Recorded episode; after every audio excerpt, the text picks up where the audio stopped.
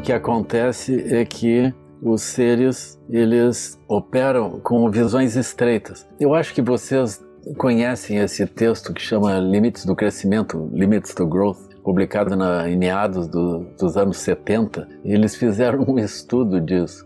Eles mostraram que a imensa maioria das pessoas ela se ocupa temporalmente com o dia seguinte e espacialmente com aquilo que ocorre assim muito limitado na sua volta. Uhum. Então, as pessoas operando desse modo, elas fazem as coisas dentro de uma condição que no budismo a gente chamaria de neutra. Não é uma condição culpada, não é uma vontade de destruição, mas é um descuido, é um desconhecimento. Eu ando aqui por Porto Alegre, vejo o arroio dilúvio coberto de lixo.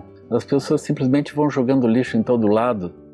É? um pouco assim. Mesmo que a gente seja, por exemplo, alguém que tem uma preocupação com a questão ambiental, nós vamos a Porto Alegre, a gente aciona, aciona o vaso e aquilo vai parar num lugar que a gente não tem a menor ideia de qual seja. Sim. Ou seja, nós estamos destruindo o planeta. E nós vamos no supermercado, vamos comprar alimentos, nós estamos comprando alimentos envenenados. A gente não tem um controle sobre isso.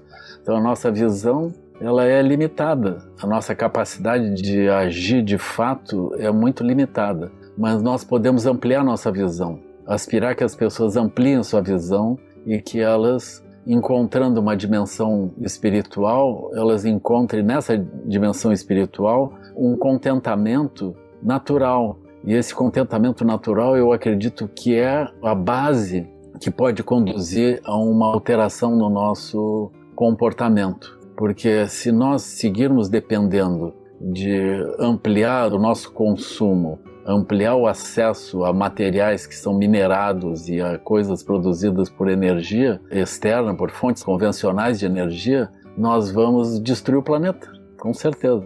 E nós não conseguimos, por uma vontade própria, limitar esse comportamento sem haver um contentamento espiritual. Se nós temos uma dimensão espiritual, se nós olhamos de uma forma ampla para o céu, nós não queremos perder tempo com outras coisas nós avançamos dentro de uma, de uma percepção profunda da realidade. Mas quando nós perdemos essa dimensão profunda, nós somos arrastados naturalmente para dentro de uma visão de uh, obter mais coisas materiais.